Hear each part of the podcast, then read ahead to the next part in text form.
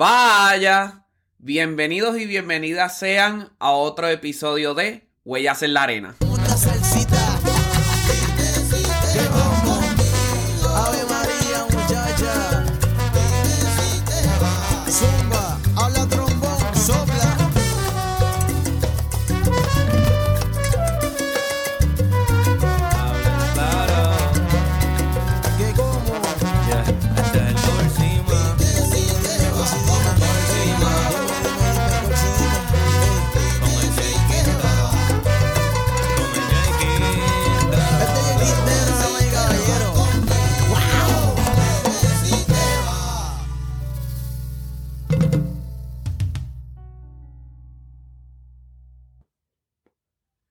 En la entrevista de hoy tendremos con nosotros a la violinista, educadora y autora Linet Cartagena.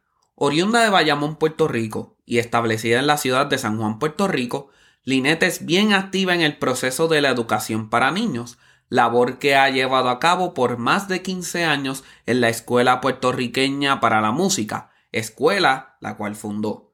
También es parte de la fila de primeros violines en la Orquesta Sinfónica de Puerto Rico, posición que ha ocupado por los pasados 23 años. En cuanto a su proceso de formación educativa, cabe resaltar que su bachillerato en violín con el maestro Pepito Figueroa en el Conservatorio de Música de Puerto Rico y su bachillerato en Administración de Empresas con concentración en programación de computadoras fueron hechos de manera simultánea. En adición a ser fundadora de la escuela antes mencionada, también es autora de mi primer libro de teoría y solfeo, que ya cuenta con dos volúmenes y es utilizado en Puerto Rico y distintas regiones de los Estados Unidos. En esta deliciosa entrevista tuve la oportunidad de conocer un poco más sobre su historia, la Escuela Puertorriqueña para la Música, su fundación Mar y Música y su libro, mi primer libro de teoría y solfeo. Definitivamente, tremendo diamante, tremenda persona. O sea, sabía, y aquí voy a ser un poco más adentrado al proceso. Sabía que su compromiso con la escuela, con lo que es la orquesta sinfónica, hace que su tiempo sea muy limitado. No obstante, familia, yo me quedé con mucha hambre. De verdad que un ser de luz que si hubiese la oportunidad de poner video, irradia esa pasión por la música, esa pasión por la educación. Y definitivamente espero que la vida nos pueda dar una segunda edición o una segunda parte, por decirlo así, con este ser de luz. Y de verdad, de verdad, de verdad, quiero dejarles con esta gran entrevista. Se pasó brutal y muy inspiradora, de verdad que sí. Vamos allá.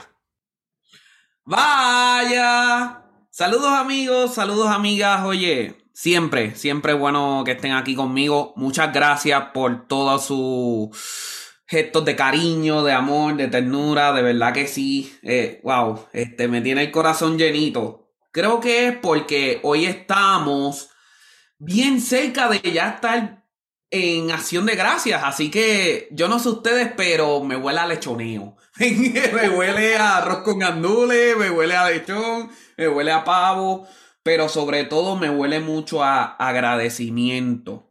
Y no lo digo porque la persona que tengo hoy de invitada eh, está aquí de frente, lo digo de su frente y lo digo a su espalda definitivamente.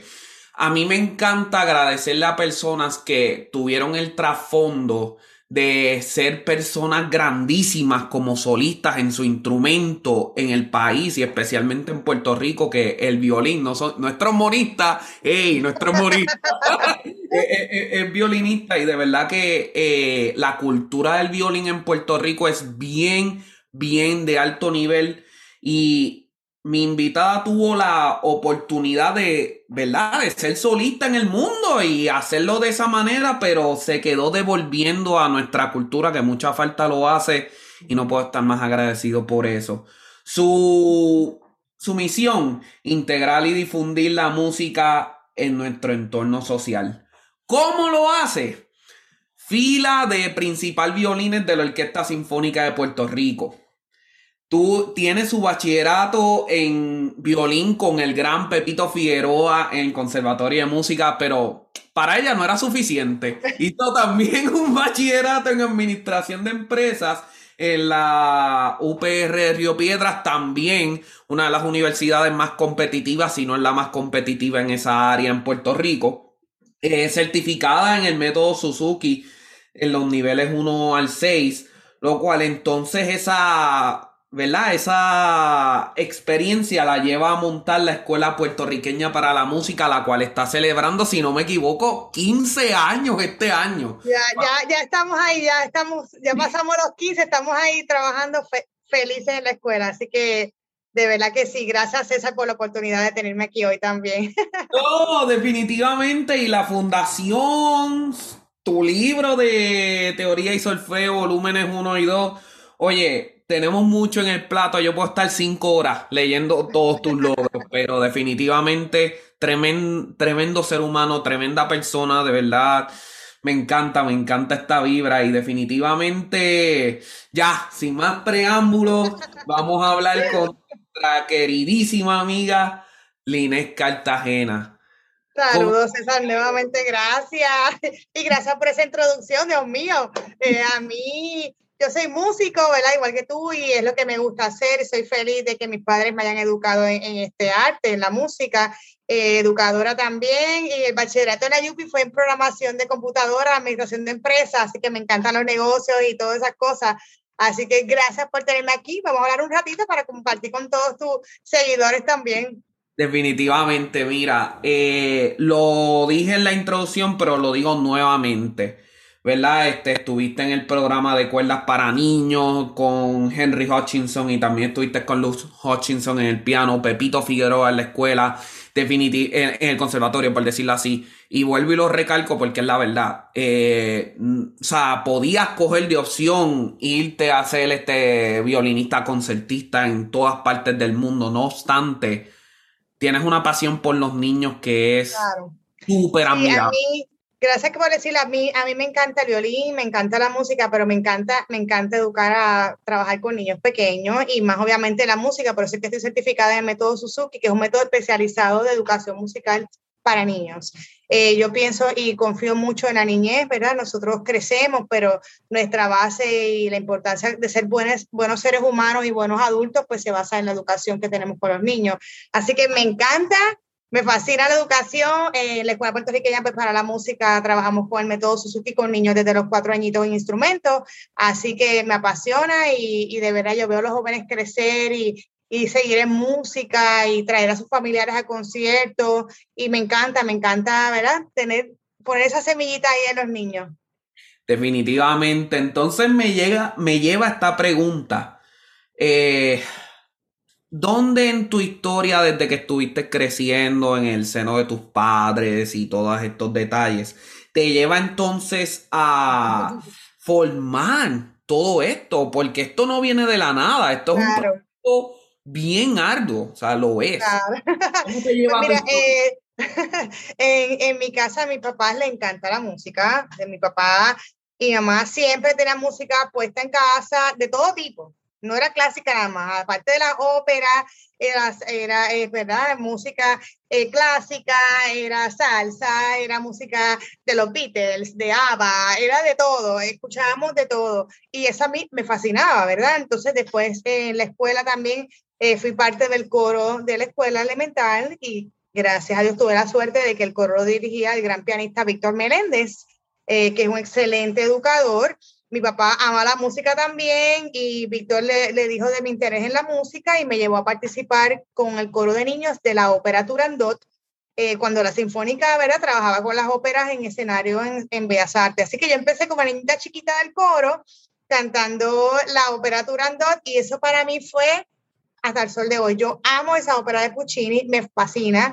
Y pues gracias a eso, más con el coro de la escuela, yo continué mis estudios. El maestro Víctor Meléndez me dirigió al programa de cuerdas para niños, que era un programa especial del Conservatorio de Música. Y ahí continué mis clases eh, con Doña Luz, ¿verdad? En, en el piano, con Henry Hutchinson, que era el concertino de la Orquesta Sinfónica de Puerto Rico.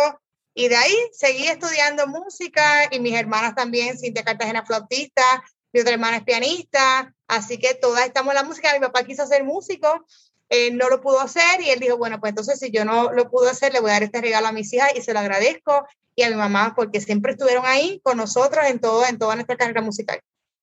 Wow. Tu papá les regaló la oportunidad de ser músicos a tus hermanas porque él no lo pudo lograr y él lo vio como un regalo para ustedes. Correcto. Pero yo te digo una cosa, o sea, este regalo vino con muchas responsabilidades y lo primero, primero lo primero, eh, primera violín de la Orquesta Sinfónica de Puerto Rico, no es un proceso fácil, no lo es. No es. O sea, de esta niña pequeña, ¿verdad? Eh, de cantar en un coro en Turandot a verse ya como, como la música, como profesión y al nivel que lo estás haciendo. ¿Cómo sucedió eso? ¿En qué parte? tuve la ventaja de tener grandes maestros, como mencionaste, aparte de eh, Robert Donahue, que también fue maestro mío de violín, que era violista de la Sinfónica, el maestro Henry Hutchinson, y después en el bachillerato con el maestro José Pepito Figueroa. Y yo tuve esa bendición de tener unos grandes maestros, por eso es que es bien importante que los niños tengan una buena educación, que tengan un buen maestro, era una persona entregada, por eso es que me encanta tanto, porque los maestros hacen la diferencia en todos los seres humanos, por eso es tan importante atender a los maestros, eh, y lo digo aquí, ¿verdad? Por sus reclamos y apoyarlos. Los maestros es lo más importante, son después del hogar de papá y mamá, el maestro es el que se encarga. Ellos me dieron el apoyo, eh, la confianza, eh, así que yo tomé esa decisión de hacer la audición para la Orquesta Sinfónica de Puerto Rico. Recuerdo que cuando audicionamos éramos casi 10 violinistas y había solamente una plaza. En la orquesta era bien difícil el proceso de audición, porque, como lo digo, siempre cuando alguien se retira, después de 30 años, entonces surge una plaza. Y somos muchos los que estudiamos música, porque nos encanta. Aquí en Puerto Rico la música es para todo el mundo. Así que ese proceso de audición fue bien difícil, gracias a Dios, ¿verdad? Pasé la audición y me escogieron, fui seleccionada. Llevo ya en la orquesta 23 años, en la Orquesta Sinfónica de Puerto Rico como violinista. Me encanta, es mi trabajo, ensayamos todos los días. Para los que no lo sabían, sí, la Orquesta Sinfónica es un trabajo eh, del gobierno, full time, trabajamos de lunes a sábado, tenemos conciertos todo el año. Así que soy muy afortunada y estoy honrada de ser parte de, de nuestra querida Orquesta Sinfónica de Puerto Rico. Definitivamente, y me encanta que traes el concepto de 23 años trabajando a tiempo completo en la orquesta, que, o sea, que no solamente es el elemento de tocar, es el elemento administrativo, el elemento de, ¿verdad?, de tener una junta de directores y todos estos detalles. Me gustaría ver eh, si fue en la orquesta sinfónica, ya estando en la orquesta, que vino tu pasión por, ¿verdad? Por la programación de computadoras en la administración. De... pues mira, sí, lo que pasa es que en la escuela a mí siempre me encantaba, yo estaba en el club de computadoras en la escuela, a mí siempre me ha gustado todo eso.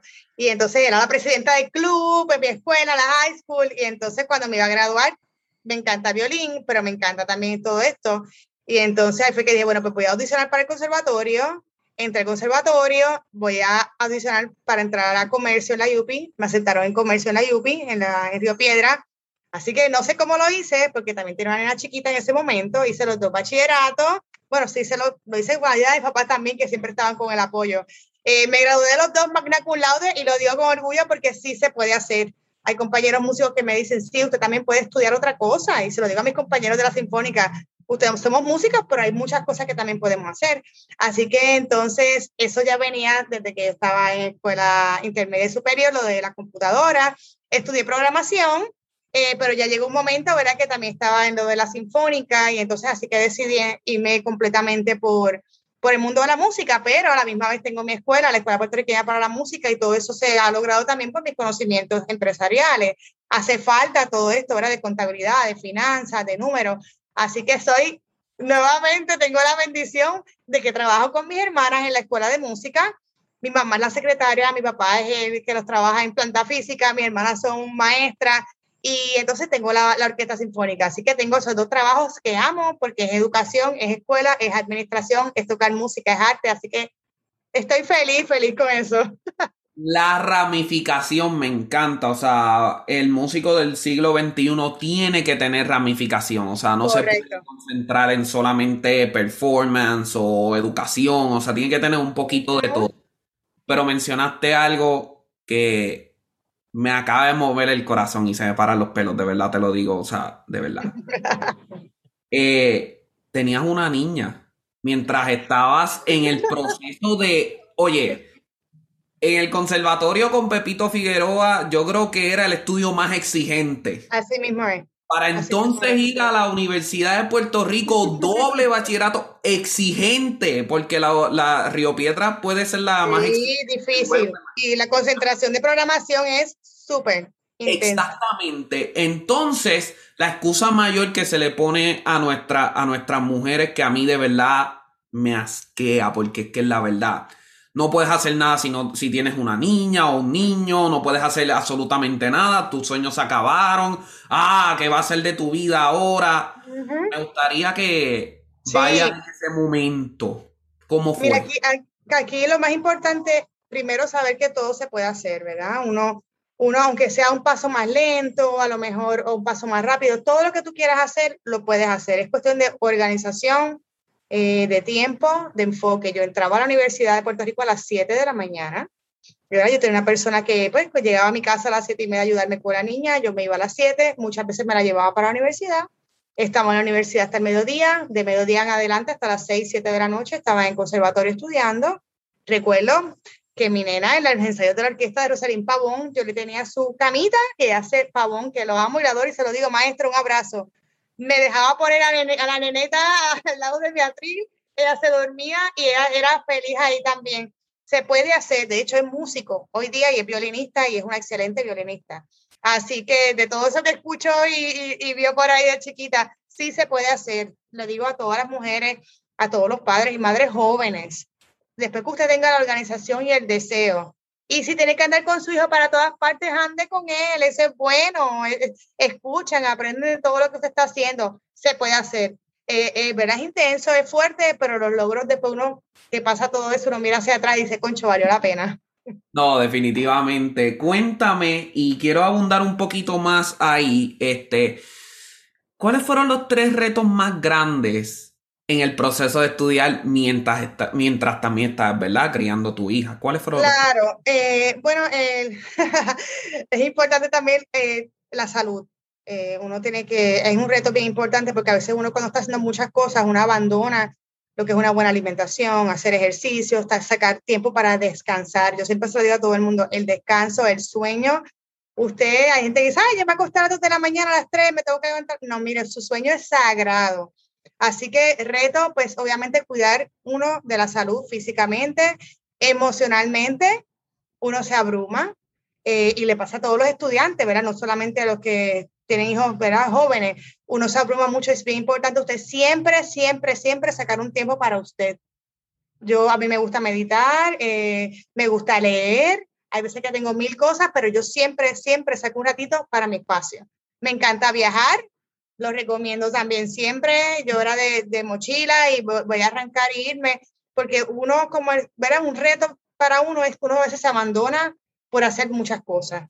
Y la salud eh, de uno, primero física, emocional, eh, sus sentimientos, atender la mente, despejarse, alimentarse bien, para mí eso es súper importante. Después que todo el cuerpo esté en orden, que su mente esté clara y tranquila, se puede hacer. Así que eso es un reto que a veces uno, especialmente las mamás y las mujeres, hacemos 20 cosas y no, y no nos atendemos, ¿verdad? Cometemos ese error de darnos para todo el mundo y llega la noche y uno ya no puede con la vida. Lo puede hacer, pero es importante que usted haga sus pausas, tome su tiempo, su descanso. Yo cojo siesta, yo digo, son, son pequeñitas de 20 a 30 minutos, pero me cojo una siesta diaria porque yo empiezo a las 6 de la mañana y la sinfónica salimos a las 9 y media de la noche. Todo el día con el negocio, con la escuela. Así que eso es algo bien importante. Es un reto que hay que atender, la salud de uno como individuo para entonces uno enfrentarse y hacer todo lo demás. No, definitivamente, me encanta, me encanta. Wow. Entonces, llega a la escuela, hemos hablado ya de la escuela en, en varios, en, en, varias de las contestaciones, pero me gustaría enfocarme más en la escuela y vamos a comenzar con esta pregunta. fue con el proceso también de tener tu hija que vino también la idea de hacer la escuela. ¿Cómo? Cuéntame. Sí, mi hija empezó a estudiar eh, violín con la profesora Susan Ashby, una norteamericana que trajo el método Suzuki a Puerto Rico. Y empezó a los tres añitos y yo dije, wow, este, este, método a mí está espectacular. Los niños aprenden a tocar un instrumento justo desde chiquito, con la escucha, no hay que tomar toda la teoría del solfeo antes, sino que ellos empiezan a tocar el instrumento, que eso ellos ya lo, ¿verdad? los enamora, como que, ay, puedo tocar una canción. Y ese método a mí me fascina porque los padres también son parte de la educación de los niños. No es como el método tradicional, que como en el caso mío, pues yo entraba a la clase de violín sola y cuando salía, pues iba a mi casa y practicaba lo que yo entendía. En el método Suzuki, pues los niños están con los papás, tú afectas y tocas a la familia porque el papá está en el salón, aprende a tocar el instrumento. Y yo dije, oye, esto está bien chévere y me certifiqué en el método Suzuki también. Le hablé a mis hermanas, Cintia se certificó en flauta Suzuki y mi otra hermana se certificó en piano y entonces estábamos las tres dando clases en mi casa. Yo tenía cuatro cuartos en mi casa, uno era el estudio de mi hermana, otro era el de flauta, otro era el de violín y mi cuarto. Y llegó un momento que yo decía, Dios mío, este, aquí demasiada gente todos los días en mi casa, eso eran carros y entrando y saliendo. Y entonces fue que decidimos entonces abrir en Santurce un estudio, una escuela donde estábamos nosotras tres y un maestro de guitarra Suzuki. Empezamos cuatro, hoy ya somos 22 maestros en la Escuela Puertorriqueña para la Música, tenemos 350 niños que impactamos a través del método Suzuki de Kinder Music. Así que todo empezó en mi casa con un estudio de violín privado después de flauta y de, y de, piano. Y hoy estamos, tenemos una escuela maravillosa en la avenida Ponce de León, en la parada 26 en Santurce, así que los invito a pasar y nos enfocamos en niñitos, como te dije, en el método de Kinder Music, que es para recién nacidos, y en el método de Suzuki, desde los cuatro años hasta adultos. Tenemos personas de 70, 70 y pico de años estudiando. Eh, así que es un sueño, otro sueño hecho realidad. Wow, y la parada 26 está cerca de una de las, ¿verdad? De las comunidades más necesitadas de lo que el barrio obrero. De verdad que me encanta, me, 350 niños y no solamente, oye, no solamente es el hecho de estar eh, impactando tantas vidas, se le está dando empleo también al que sale del conservatorio, o sea, 22 maestros no es cosa fácil. El que a veces uno, uno manejarse uno mismo es difícil, imagínate.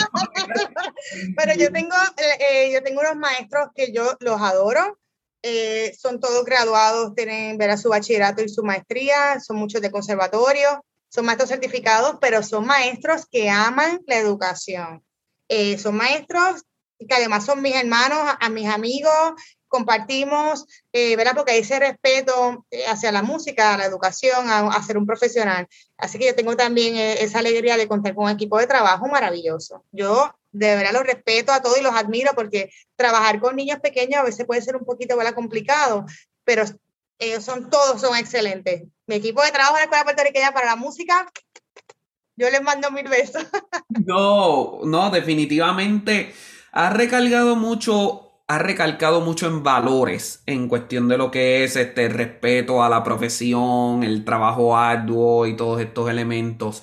Si tuvieras tres valores los cuales atesoras más y quisieras darlo como regalo a todos los que te escuchen en este momento, ¿cuáles eh, serían? Mira, eh, bueno, te voy a, desde el enfoque de la música, ¿verdad? Eh, para mí es bien importante el respeto. lamentablemente, a veces a los músicos en Puerto Rico, ¿verdad? Hay muchos países como que lo cogen como si eso fuera una profesión, ¿verdad? Menos importante que otra. Yo tengo muchos padres que me dicen, no, es que yo quise ser músico, mis papás me decían a mí que no, porque eso era eso tú no ibas a ganar nada, eso, la música, eso, eso es para gente que no, como una diversión, pero no es una carrera. Aquí a mí, yo siempre a los niños, para mí es bien importante el respeto a ser músico y a tener una profesión. Se lo digo a los padres, mire, yo vivo de esto. Yo, yo vivo completamente de la música y soy feliz porque estoy haciendo lo que me gusta. Yo estoy tocando después, hoy, esta semana la sinfónica, una sinfonía de Beethoven, que a mí me fascina. E, e, es, ¿En qué trabajo tú qué sabes, César? Uno llega a tocar estos conciertos, estos solitos, vamos a tocar Aranjuez con un guitarrista fabuloso. Hay que respetarlo y para mí eso es una de las cosas más importantes, el respeto hacia la música. Número dos, la disciplina de estudio. Eh, eso es un valor que hay que cultivar en los niños, eh, a ser disciplinados, lo que tú empiezas lo terminas. Si tú comienzas una clase de instrumento, tú la terminas en el semestre, el año. eh, tienes que practicar, lo que no te sale, lo sigues repitiendo hasta que tú lo logras. Y eso es la vida, eso se trata. En la vida tú vas a encontrar 20 mil cosas que las empiezas, te causan mil dificultades, pero la música te crea esa disciplina de que no, yo lo voy a seguir haciendo y lo voy a seguir haciendo hasta que me salga. Para mí eso es un valor bien importante, ser seres humanos respetuosos, disciplinados y lo último es amoroso. Para mí eh, la, música te da una sensibilidad increíble, te, te, abre el corazón, tú puedes ver un músico tocando, tú, tú lo sientes, lo escuchas, lo miras, eh, eh, sientes esa empatía, ¿verdad? Así que para mí esas cosas son tan y tan importantes, las quiero cultivar en mis niños y si lo puedo hacer a través de la música, pues entonces mejor todavía. Wow. respeto, disciplina, amor y sensibilidad, o sea, amor en cuestión de lo que es la, sensibilidad, la sensibilidad junta. Me imagino que fueron esos los tres valores que, después de haber tenido tanto en el plato, te hicieron abrir la Fundación Mar de Música. Correcto, Cuéntame sí. De ese eh, bebé. Eh, la Fundación Mar de Música la fundé junto a mi hermana Cintia Cartagena. Nosotros eh, teníamos la preocupación de que muchas veces llegaban niños a nuestra escuela sin los recursos para pagar las clases. Eh, más como tú mencionaste, nosotros estamos en un área, ¿verdad? En Santurce tenemos varias comunidades, tenemos el Cañón Martín Peña, ¿verdad? Tenemos Villa Palmera, Barrio Obrero, y hay muchos niños que la realidad, nosotros mismos, nosotros, mi papá me decía mí, él trabajaba dobles turnos para podernos pagar las clases de música, nosotras. Esto era, era bien difícil, somos tres niñas y hay muchas familias que llegaban con esa preocupación. Así que hicimos la Fundación Mar de Música, el fin es educar en la música, ¿verdad? A todo niño. Eh, que las necesidades económicas no sean un obstáculo. Así que actualmente tenemos varios niños becados, todos son de allí del área de la escuela, en piano, en violín y en canto ahora mismo. Y pues trabajamos ese proyecto social, también pues llevamos conferencias a las escuelas, hacemos presentaciones y lo que queremos pues es enamorar a los niños y que ellos sepan, a veces ellos piensan que la música clásica también es un poco elitista y yo no tengo dinero para pagar un concierto, para comprar un violín, Así que le damos esas herramientas para decirles, mira, esto es para todo, tú lo puedes hacer también. Y tengo una junta de directores maravillosa también, son todas madres de la escuela eh, de la escuela de nosotros. También tengo personas que aman las artes alrededor y se dieron a este proyecto. Así que la Fundación Mar de Música, aquellos que quieren ser parte y donar, estamos aquí también para ellos. Trabajamos y le ofrecemos clases de música a todos los niños. También becamos a maestros para que hagan certificaciones Suzuki, para que hagan estudios en música. Así que lo importante es que la gente sepa que la música es accesible, que todos lo podemos hacer y que si, si tienen alguna dificultad, saben también que cuentan con nosotros en la fundación. No, definitivamente. Eh, a veces, ¿verdad? Cogemos el, el, concepto de respeto, disciplina, amor y, y lo atamos a, a no tener excusas, ¿verdad? Qué interesante que no has tocado la palabra excusa en este momento, has tocado demasiado la palabra recurso. Dar recursos. ¿Qué necesitas? O sea, hablabas de la salud, de tener que descansar, de tener que comer bien. O sea, todo es al apoyo y a, ok, ¿qué necesitas? Aquí estoy yo. Y lo estás haciendo también. Con mi teoría y solfeo. Ya va por. sí. Pues mira. Oye, sí, no, no, yo, yo estoy feliz con ese proyecto. Ese proyecto lo comencé a hacer porque en la escuela, eh, como los niños comienzan tan pequeños a estudiar un instrumento, pues ya un niño de cuatro años, cinco añitos, pues ya hay que enseñarle lo que son las figuras rítmicas, eh, pentagrama, la construcción de intervalos, escalas, porque son, son niños que ya llevan dos, tres, cuatro años en instrumentos. Y yo no encontraba material eh, didáctico para niños de esa edad que llamaran la atención. En el método tradicional yo comencé a estudiar teoría y solfeo a los 10 años, eh, pero ahora no es lo mismo un libro como que tú sabes que usamos nosotros el Dan de los de Langhauser. Esos libros no son libros para niños pequeños, primero porque las notas desde que son bien pequeñitas, son blanco y negro, pues no funcionaban y me di la tarea de escribir mi primer libro de teoría y solfeo. Eh, el volumen 1 salió, lo comencé a probar con mis estudiantes de la escuela, fue un éxito se imprimió, se usará en montones de escuelas en Puerto Rico, está traducido al inglés, se, se usa en Estados Unidos. Entonces salió el libro 2, porque era la continuación, porque los maestros me decían, ¿dónde está el próximo libro? Pues entonces ya también se hizo el libro, ambas ediciones, salieron las nuevas ediciones con nuevos personajes, colores, música, así que es un libro y un cuaderno que los invito a los maestros a que lo vean, está a través de mi página de teoría y solfeo.com, porque e, es un libro en cuaderno donde los estudiantes aprenden y practican todo el material en el mismo libro. Eh, de ver ha sido un éxito, las nuevas ediciones ya se han vendido miles de copias, las escuelas lo apoyan muchísimo, así que ese es mi otro bebé y lo más que me gusta es que los niños disfruten el aprendizaje de la teoría y solfeo, que hay veces que yo sé que la teoría y solfeo es pesado y puede ser un poco tedioso, pero créanme que con esto nos, les va a encantar con el libro, así que los invito también a que, a que lo vean, mi primer libro de teoría y solfeo.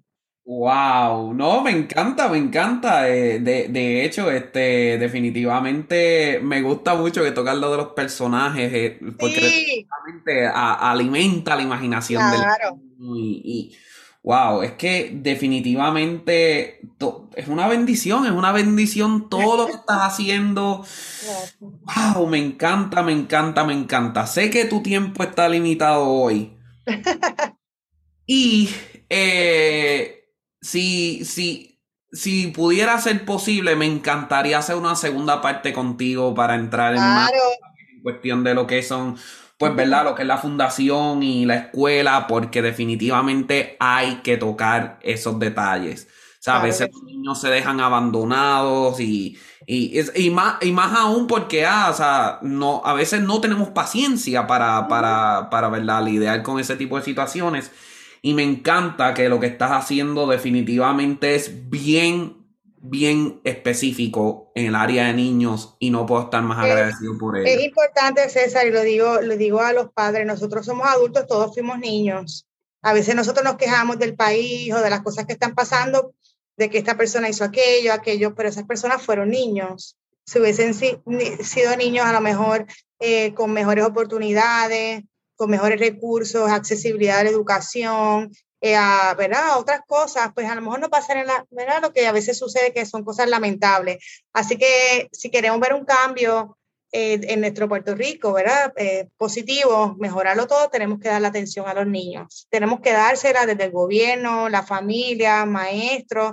Así que usted siempre saque un ratito para si usted tiene un niñito cerca o de un vecino también que usted ve que necesita ayuda en algún material, hágalo, porque usted puede ser el cambio y puede ser clave en el crecimiento de ese ser humano. Así que es bien importante que uno siempre se tome ese tiempito para compartir con ellos y educarlos también en otras cosas.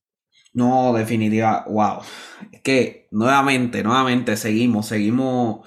Eh, sigo aprendiendo mucho de ti, de verdad. Y Ay, Gracias a ti por tenerme, yo feliz aquí, qué bueno que estás haciendo también esto. Yo te felicito de verdad y además tú eres joven, eh, músico, así que te felicito por ver, a ser tan emprendedor eh, y, y, darte la tarea también de hacer todos estos podcasts y estas entrevistas, porque además la gente necesita conocernos más a los músicos y como personas y las cosas que hacemos también. Así que te felicito, César, muy bien. Gracias, no, no, te, te, agradezco mucho. Tengo una, tengo lo que se llaman este preguntas relámpagos, pero yo te voy a, yo te, voy a ser bien honesto. Eh, la, ¿verdad? La entrevista va a salir en, audio y estos elementos se pierden, pero yo quisiera, familia, que ustedes vieran el amor y la pasión que ella irradia por esta pantalla cada vez que habla, todo lo que está hablando. Y sus circunstancias de vida no fueron tan sencillas. Entonces, merece cambiar un poco, ¿verdad? La, ¿verdad? La, el formato de las preguntas relámpago, porque sé que a muchos de ustedes, ¿verdad? Les va, le, le, a mí me va a, a mí me va a funcionar. Sé que las contestaciones de ella me van a funcionar y todo esto detalles. No. Primero, hablábamos ahorita, antes de darle grabar a la entrevista, de ese libro que recomendarías, regalarías. ¿Cuál sería y por qué? Mira, ah, eh, yo le estaba diciendo a César, para los que están escuchando, a mí me gusta mucho leer, eh, pero me gusta mucho leer libros eh, de motivación, ¿verdad? De, de, cuidado espiritual, y porque nos necesitamos, y más cuando hacemos muchas cosas. Pero fíjate, ahora me estoy leyendo uno diferente, aparte de eso que recomiendo, ¿verdad? De, de trabajo de uno como persona, de motivación, de, de escucharse uno mismo. Estoy leyendo uno de Van Gogh, de Vincent Van Gogh. A mí me encanta, a mí me encantan las obras, las pinturas, me fascinan. Yo podría estar viajando, yendo más que a los museos a ver las grandes obras de los pintores. Y a mí me encanta Van Gogh, entre muchos de ellos. Y ahora mismo, tengo un libro que estoy leyendo de las cartas eh, que, ¿verdad? Teo, eh, eh, de Vincent Van Gogh le enviaba a su hermano Teo. Y es un libro excelente, lo recomiendo porque es uno desde el enfoque de un artista. Uno ve como un pintor del calibre de Vincent Van Gogh, que sus obras ahora no tienen ni, no se puede ni, el precio no se puede decir. Lo, todo lo que ese hombre sufrió en su vida, porque la gente no entendía su obra. Eh, y esas cartas son bien personales, las cosas que él escribía a su hermano, las cosas que él pasaba, que a veces no tenía dinero ni para comprarse pintura, ni un par de zapatos, ni nada de estas cosas, y como él siempre tenía esa ilusión de ser un gran pintor. Y él nunca, era hasta su muerte, joven, veintipico de años, él siempre tenía ese sueño de ser un gran pintor. Así que lo recomiendo para que uno vea eh, como una persona que hoy día todos hablamos de él, su base su sufrimiento y todo lo que pasó para que hoy día se reconozca el trabajo que hizo. Así que búsquelo, son las cartas de Vincent Van Gogh a su hermano Teo, me encanta. Y además de que es bien, todo es muy sentimental él, muy romántico y además de todas las cosas que pasó. Pero vuelvo y les digo, lean de todo. Yo me leo todos los días me encanta sacar mis datos para la lectura. La lectura es sumamente importante, lea de todo, de todos los temas. Eh, yo leo de todo, me gusta, así que lo recomiendo también. Pero ese libro últimamente que usted lo tengo ahora en la mano, chulísimo. No, definitivamente. Viene esta persona, ¿verdad? Con este, como, como diríamos, este complejo de que está tarde en la vida, de que no ha logrado sus sueños, de que no ha logrado sus metas y eh, topa contigo y te dice, pero es que, pues, y te dice que estoy tarde, o sea, no sé, llevo, tengo 40 años, ¿qué le dirías a esa persona? Si tiene 40 años, mira lo que yo digo, tienes 40 años, el promedio de vida son 90 años ya. Antes era, antes era 40 y pico. 30 y pico. Ahora no, ahora son 100 años. Ahora la gente te llega a 92. Mi, abuela tiene 94, mi vecina tiene 92 y están como si nada. Si usted tiene 40, ¿usted le queda cuánto? 50 y pico de años de vida. ¿Qué usted va a hacer con esos 50 y pico años?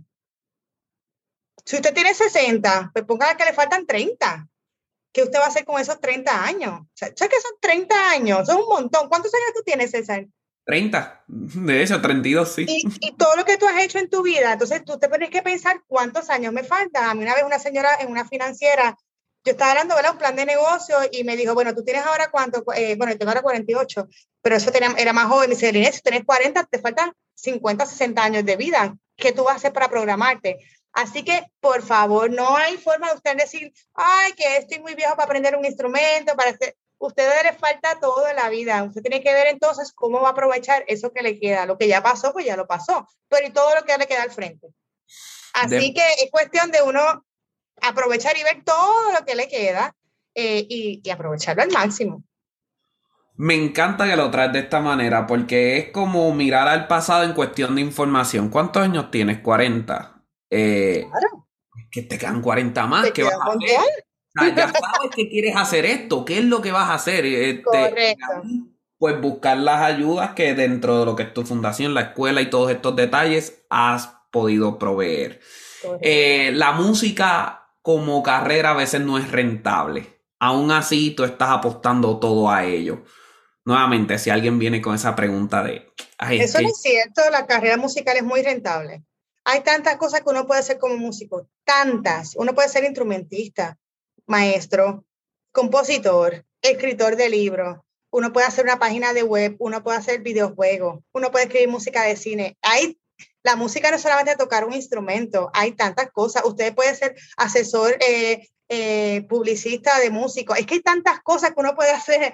La música, para mí, vuelvo y lo, digo, yo vivo de la música, gracias a Dios soy bendecida de tener unos trabajos maravillosos. Así que eso ya, eso, ese pensamiento de que el músico es rentable, eso es de los años uh, atrás.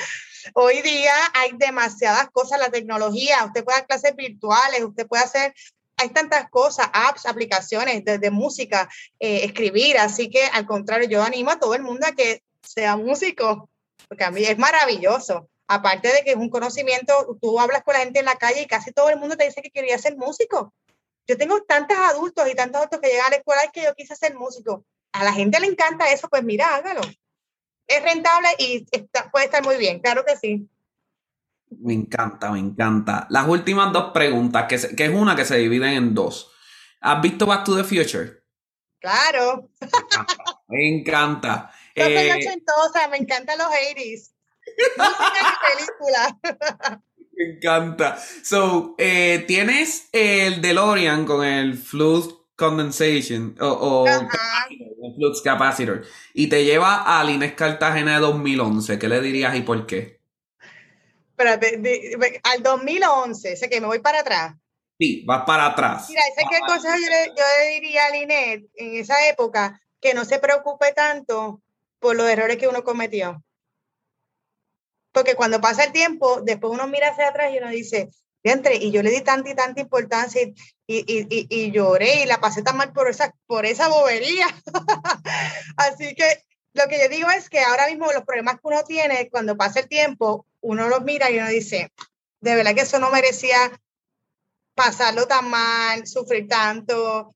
La vida se va bien rápido. Después cuando uno mira, mi consejo es a, la gente que está aconsejando del pasado es que no, que la vida es corta en el sentido, ¿verdad?, de que pasa rápido. Disfrútela porque después usted se va a lamentar y va a ver que las cosas con las que usted sufrió y se preocupó tanto, de verdad son, son mínimas comparadas a las alegrías que uno tiene a diario. Son tantas alegrías que a veces uno no las disfruta por estar pensando en los errores y los problemas.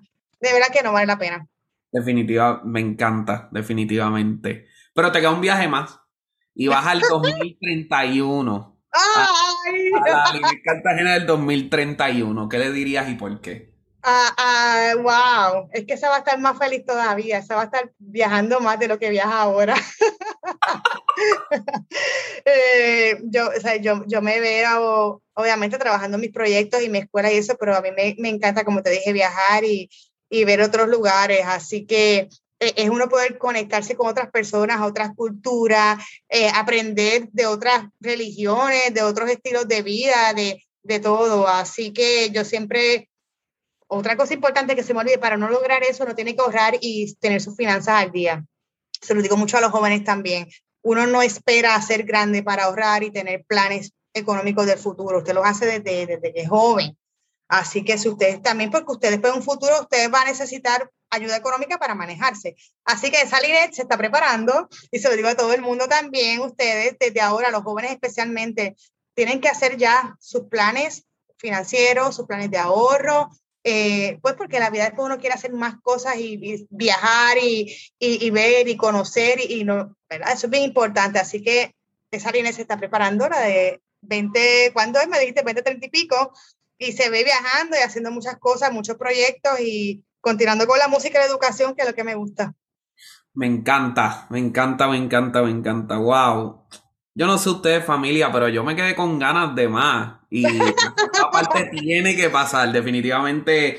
Eh, wow, qué, qué alma, qué bendición. Ay, no, César, y, te, agradezco y gracias por permitirme ver eh, hablar y siempre digo a la gente que si quieren ver hablar conmigo, eh, conectarse, tengo mis páginas y mis redes sociales, a mí me encanta el Instagram, el Facebook, eh, o sea, que me buscan bajo Línea Cartagena y especialmente a los padres que tienen niños, que a veces que no sabemos cómo trabajar con ellos, en cuestión de los que son músicos también, y a los jóvenes, que a veces que uno necesita siempre un mentor, yo en confianza, las preguntas que tengan, que, que pueda ayudarlos y aclararlos, que me escriban.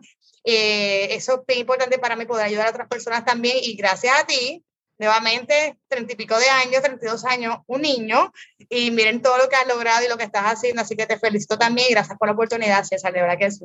Linet, de verdad que gracias a ti, eh, nos mantenemos en contacto, de sí. quiero hablar del libro contigo, pero por el momento, familia, esto es lo que tenemos, esto es lo que ha traído el barco, mm, disfruten estas época, esta época navideña. Háganlo, abracen a los suyos, bésenlos, porque después de todo, la vida es corta, como ella dijo, y hay que disfrutarla así. Por el momento, nos despedimos y hasta la próxima. Fuerte abrazo.